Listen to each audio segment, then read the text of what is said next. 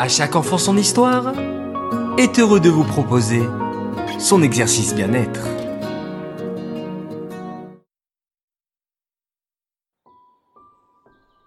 Coucou mes chers enfants.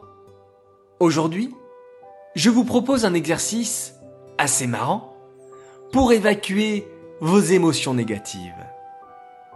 Connaissez-vous les voyelles de l'alphabet? Évidemment. Alors, vous allez voir. C'est super facile. Cet exercice est à faire quand la colère ne passe pas. Vous pouvez alors vous décharger de toutes les émotions en criant les voyelles. Pour cela, ouvrez grand la bouche et émettez les sons. Ah Oh